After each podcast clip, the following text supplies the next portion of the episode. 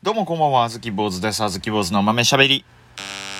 始まりました。こちらのラジオトークはですね、吉本に所属している大阪で活動しているピン芸人あずき坊主の12分間のラジオです。皆様よかったら最後まで聞いていただけたらと思っております。さあ本日も今日も今日とって、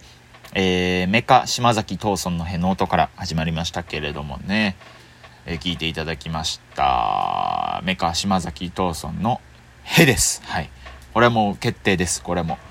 どういう意味とか、ちょっと分かれへんとか、もうそういう意見は聞かないです。はい。面白いですね。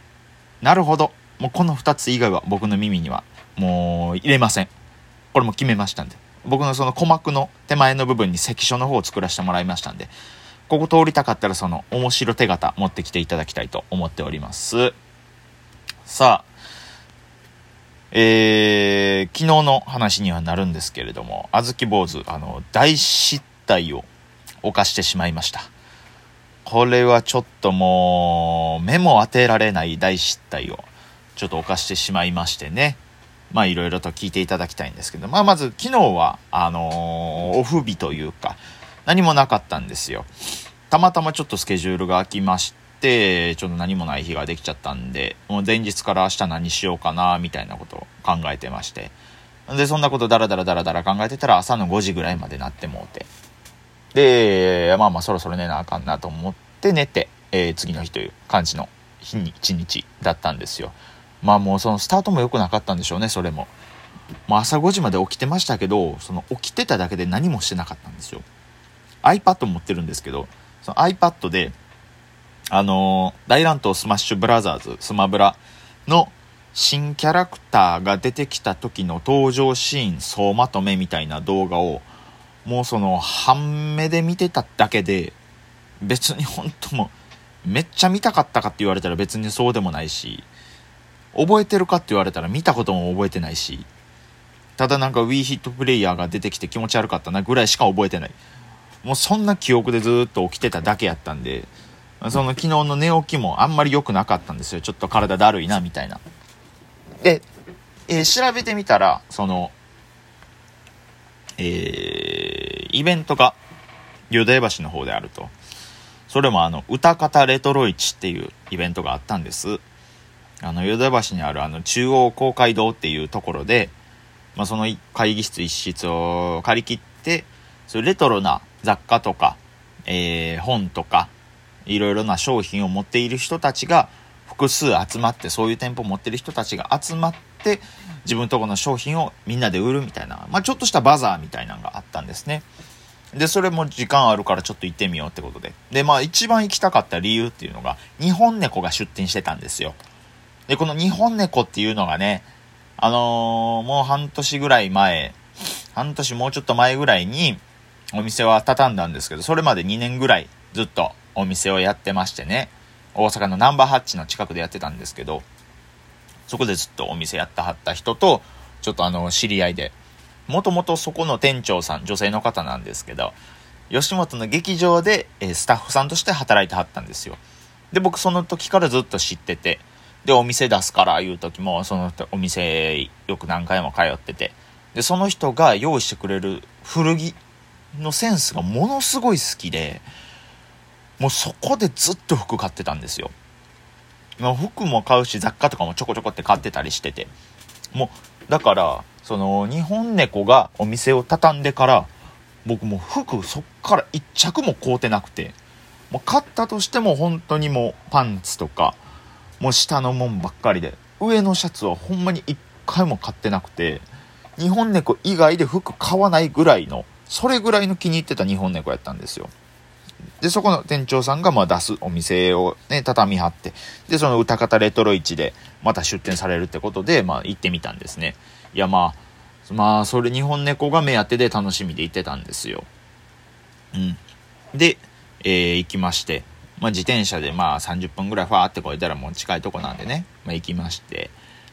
で、着いたんですけど、もうその、ちょっと舐めてましてね、歌方レトロ市を。まあ、そう、まあね、そんなにみんな集まるもんでもないやろ、スッと入ってスッと、ね、えー中いろいろ見て、えーちょっとその日本猫さんにパパパって挨拶して、ほんで、まあなんかちょちょちょって商品買うてパーって帰ろうかなって思ってたら、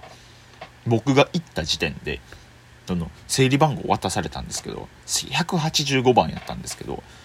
あ今あの150番の方が入られてます。だからちょっとあの30組ぐらいお待ちくださいって言われて、だいぶ人気の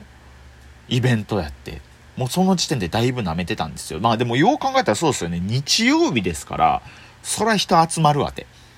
で、周り見てみたら確かにレトロなものが好きそうな人たちばっかりやったんですよ。なんか服見てたらそういう感じわかるじゃないですか。ああ、この人なんかそういうレトロな、なんかサブカルチャーみたいな好きなんやろなとか。あ、この人絶対パンクとか好きなんやろなみたいな。いや、この人は絶対レゲエ好きなんやろなみたいな。そういう感じわかるじゃないですか。あ、この人は絶対に良くない女の子に捕まってお金吸い取られた挙句借金してどうしようもなくなってもう恋なんてしないとか言い出すけどまた恋するんやろなみたいな格好の人とかもそういうのってわかるじゃないですか。あの待合室というかね、歌方レトロ市の入り口の手前にもそういう人たちいっぱいおって、着物のお姉さんとかも何組かいてましてね、わあ、ええなーと思って、まあ、じろじろ見て、あちょっとあの、あずき坊主着物が病的に好きなんで、ね、ちょっとじろじろ拝見させてもらいまして、やらしい意味はないですよ。ただただじろじろ見たってだけです。ただ、ただその、じめっと見たっていうだけですから。ちょっとオノマトペが、ちょっとその、あんまり良くないだけかもしれないですけどね。だ、だ、あ、その交換も良くないだけで、ただほんと、じろじろとじめっとした目線で見てただけですんで。だからもちょっと時間潰そうと思ってね、淀屋橋のその辺りこう、ブラブラブラブラブラって、ちょっと時間潰してまして、うん。まあ別に時間潰す言うても本当やることは別にないんですよ。その歌方、レトロ市のみの予定やったんで、それが何にもなかったんで、まあとりあえずコンビニでグミ買うて、グミ食べるっていう。まあ、あの、もうそんぐらいすることないんですよ。コンビニ寄ってグミ買うぐらいしか予定が思いつかないぐらいその日何にもなかったんですよ。昨日がね。あだからグミ買うてグミ食うてたら、まあちょっと時間になって、で、歌方レトロ市入りまして、まあ結構ぎゅうぎゅうでね、その人はね、まあそれなりにいてるんですけど、お店がやっぱこうぎゅうぎゅうでね、そ雑貨もやっぱ細々したものがビューって置いてあって、いやまあ僕そういうの好きやったんでね、楽しんで見てましたらね、まあやっぱすごいですね。その置いてるもんがなんかレアなもんばっかりでね、大昔のマガジンとか、大昔のサンデーとか、大昔のなんかそういう少女漫画とかが、もう綺麗にラッピングされてあって、それがね、もうなんかすごい500円ぐらいで売ってたりしてるんですよ。あとなんか雑誌の付録だけを、その、一つの袋に10個ぐらい入れてみましたみたいな。その、なんかその、シェフの気まぐれサラダみたいな、そのタイトルで置かれてあるんですよ。僕はちょっと少女漫画よくわかんないんですけど、なんかあとね、なんかその、知らんジュースの知らんロゴの T シャツが3000円で売ってました。あ、ちょ名前も覚えてないんですけど、なんやねんこれみたいなのもありましてね。で、他にもいろんな商品、僕ちょっとあの、Twitter とかインスタにもね、あげたんですけど、いろんなちょっと商品あって、ちょこちょこ買ってね、ドラえもんのキーホルダーとか買うたり、いろいろなね、見て回りまして、なんかちょっとこう、コースターみたいなのもあったんでね、それも買ったりして、あのー、他にも、あの、手塚治虫、手塚治虫のタッチで書かれてある、えー、一週間両辱風絵本っていうのもありましてね。あ、もうちょっとあの、説明できないです。あの、ただなんかそう、なんかそう、手塚治虫が書いたんかなみたいなキャラクターが、あの、モンスターと、あの、交尾するっていう、そういう絵本がありまして、あの、これはすごいなってって。マジで刺されへんけど、刺さる人にはほんまに奥の方までぐっさんぶっ刺さるんやろな、みたいなジャンルがあったり、おありましてね。あとは、あのこれ本当放送禁止用語なんですけど、あの、真っ黒の、肌が真っ黒の人形が木にしがみついてるっていう、そのプラスチック人形。あの、大昔にあった、あの、クロンボっていう人形がありまして、はい。あの、クロンボってあの、えげつない差別用語なんですよ。その黒人のことをすごい悪く言うた日本語の中での差別用語。だから、その人形が、その袋未開封の状態でありまして、1500円で売ってあったんですけど、ちょっと思わず買いましてね。全くいらなかったんですけど、あの、ただレアだっていうことで、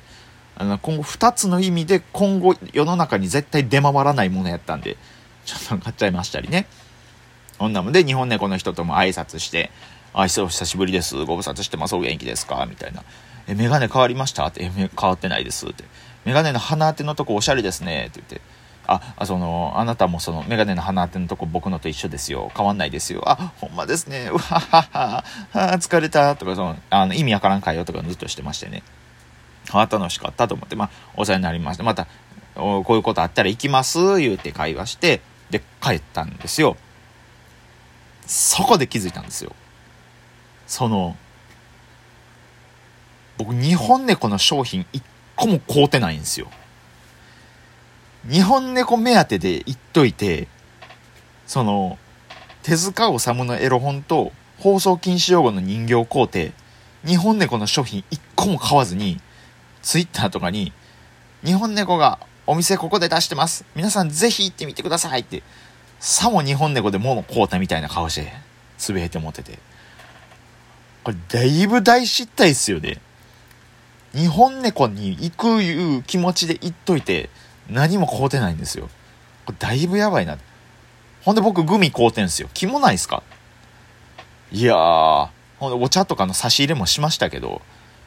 どう思てんすかね家帰って。日本猫の店長さん。あいつなんか、うちに来て、ヘラヘラ喋って、うちで何も買わずにこうって帰っていってたけど、あいつ何しに来たんやって思われてますわ、絶対に。僕やったら思ってますもん。僕やったら思ってますし、こういうそのラジオトークとかの、絶対にバレないであろうメディアで、ボロクソに文句言うてますわ。うわ、これはやってもうた。申し訳ないです。あの、日本猫さん。あの、また3ヶ月後に歌方、レトロ市あるみたいなんで、もし出店される際は、全商品5万円買います。5万円で。あ、変なうちや。